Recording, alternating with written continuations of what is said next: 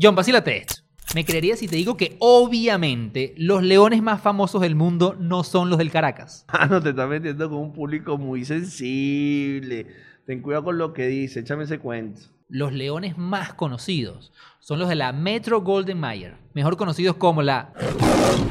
Sí te copio, pero querrás decir el león. Pues no, y aquí está el cuento. El estudio en su historia ha utilizado más de 10 leones y cada uno de estos leones tienen cuentos interesantes. Por ejemplo, el primero se llamaba Slats y lo llevaban para los estrenos de las películas. El león inclusive firmaba autógrafos con la pata. Y pues que esos gringos se le ingenian de todo para hacer plata. ¿Qué máquinas para hacer billetes son? No saber tú.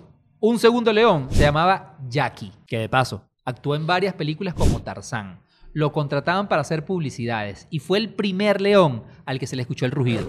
Ese león es una de las mejores carreras que yo conozco, incluyendo a todos mis amigos actores. No, pero escucha este cuento. El león Jackie sobrevivió a dos descarrilamientos de tren, la caída de una avioneta, un naufragio, la explosión de un estudio y un terremoto. No, Juan, ese león que Bruce Willis o Terminator. Bueno, el cuento corto, John, es que se usaron muchísimos leones hasta el año 2006, porque fue ese año cuando se creó el primer león creado totalmente con efectos especiales.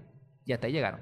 Tú me estás diciendo que el león que nosotros vemos cuando vamos a Cine Unido, que sale ahí en la pantalla, es un león falso. Mira, no solamente es falso el león, sino también el rugido, porque eso que escuchas es la mezcla de el rugido de cinco leones y un tigre, para que sonara más cabilla. Uy, viví una mentira absoluta.